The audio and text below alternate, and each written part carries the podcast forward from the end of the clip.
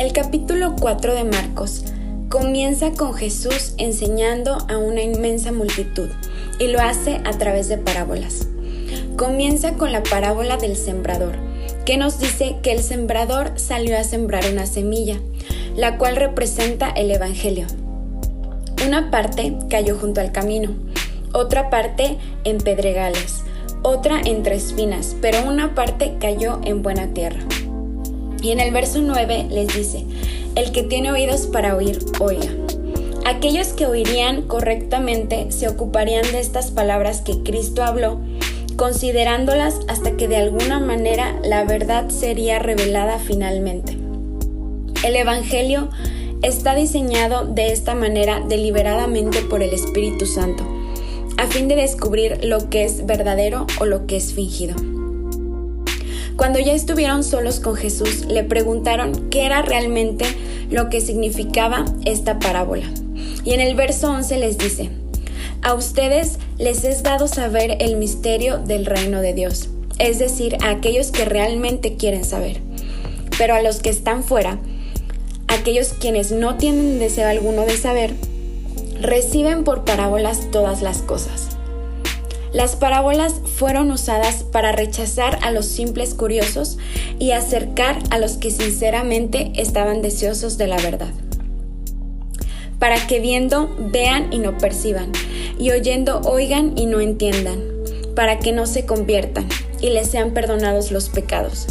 La ceguera y la sordera justamente acontecen a aquellos que no desean ver ni oír. El énfasis está en la persona y no en Dios. Él desea que todos vean y oigan bien. Y les dijo, ¿no saben esta parábola? Esto contiene un reproche apacible. La pregunta, acomodada por el Señor, indica que ellos deberían haber sabido. ¿Cómo pues entenderán las parábolas? La parábola del sembrador expone el principio de todas las parábolas acerca del entendimiento de ellas. También me llama la atención el verso 21 porque les vuelve a hacer otra pregunta. También les dijo, ¿se trae la antorcha para ser puesta debajo del almud o debajo de la cama? ¿No es para ser puesta en el candelero? El Evangelio no debe ser simplemente disfrutado en privado, sino más bien impartido como una lámpara que imparte su luz porque no hay nada oculto que no haya de ser manifestado, ni secreto que no haya de descubrirse. El Evangelio no está destinado para ser escondido o guardado en secreto, pero debe ser extendido por todas partes y en todo el mundo. El Señor hará que el Evangelio sea conocido a todas las naciones, y todos los que lo oyen serán responsables por lo que oyen. Les dijo también, miren lo que oyen, porque no hay excusa alguna para que los creyentes no oigamos correctamente. Porque con la medida con que medimos, os medirán otros, y será añadido a ustedes lo que oyen. En la misma porción, a la diligencia dada al estudio de la Biblia, así la inteligencia espiritual será medida al estudiante. Porque el que tiene le será dado, y el que no tiene, aún lo que tiene le será quitado. Los dones espirituales, si están ejercidos, serán desarrollados, si no, serán perdidos. Y en el verso 26 habla de la semilla.